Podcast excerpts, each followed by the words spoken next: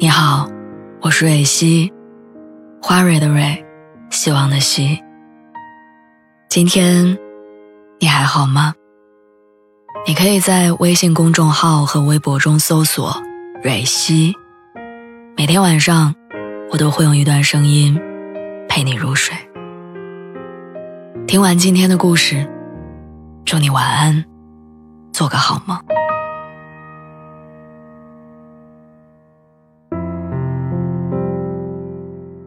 你抱着手机等过微信吗？两个人聊着聊着，对方正在输入中，然后没有了后文。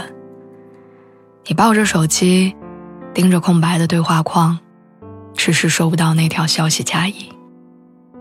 然后你满脑子都是他为什么不回我信息？他到底在干嘛？你安慰自己说可能是微信消息有延迟，可就算微信没有通知。你也还是会频繁的点进去，生怕错过。也可能是他的手机没电了，找不到共享电源，或者他正在骑单车，路上没办法看手机。于是你从傍晚等到深夜，最后只等来了失眠。有一个女孩在后台留言说：“鼓起勇气给喜欢的男孩发了晚安，结果那天晚上睡得很不踏实。”半夜醒来六七次，眯着眼睛点开手机，看对方有没有回复。等微信是一件很煎熬的事儿，尤其是等一条石沉大海的消息。满大街的移动电源，几乎普及的五 G 网络，时时刻刻拿在手里的手机，所以怎么会有一条被他看不到的信息呢？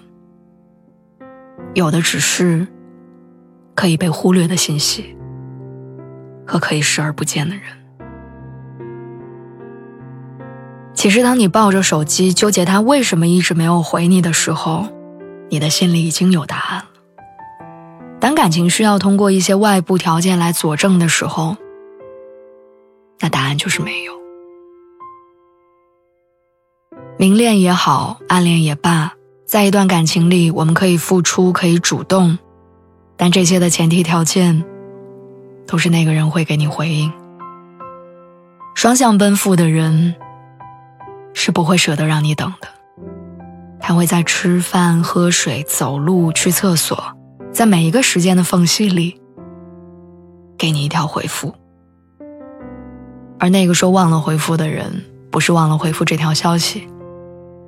是他根本记不住你，所以得不到的回应就算了。记不住你的人，别再联系了。